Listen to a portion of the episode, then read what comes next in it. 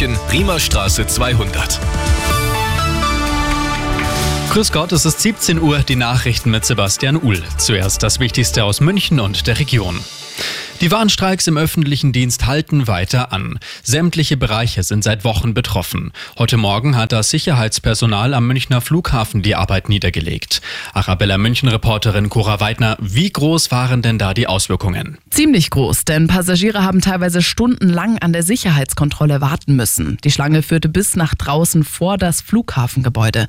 Ein paar wenige Flüge mussten sogar annulliert werden. Mittlerweile hat sich der Betrieb aber wieder normalisiert. Die Streiks gehen aber weiter. Morgen wird wohl ein Großteil der städtischen Bäder zu haben und kommende Woche sind dann Beschäftigte in Krankenhäusern, Kitas und Verwaltungen wieder zum Streik aufgerufen. Alle Infos zu den Streiks finden Sie auch gesammelt auf radioarabella.de. Nach dem Amoklauf von Hamburg kommen immer mehr Details ans Licht. Der Täter war ein ehemaliges Mitglied der Zeugen Jehovas, habe die Gemeinde aber im Streit verlassen.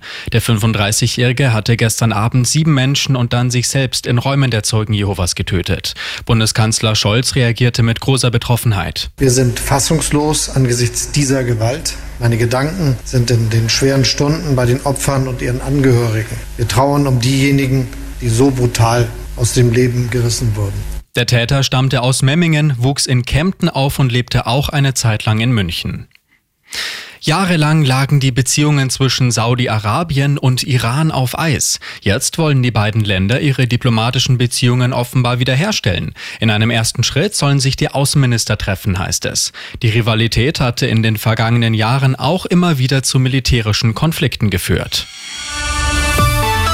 Und das ist sonst noch los in München und der Region.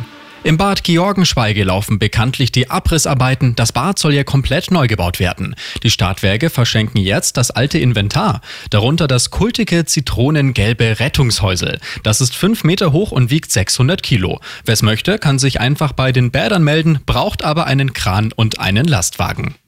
Und regelrecht verwüstet haben mehrere Schüler ihre Schule in Vaterstetten im Landkreis Ebersberg. Jetzt hat die Polizei die Jugendlichen geschnappt. Lokalreporter Benjamin Kühnel. Die Randalierer haben einen Schaden in Höhe von 30.000 Euro verursacht. Heute Morgen haben die Beamten die Wohnungen der Tatverdächtigen durchsucht und ihre Handys sichergestellt.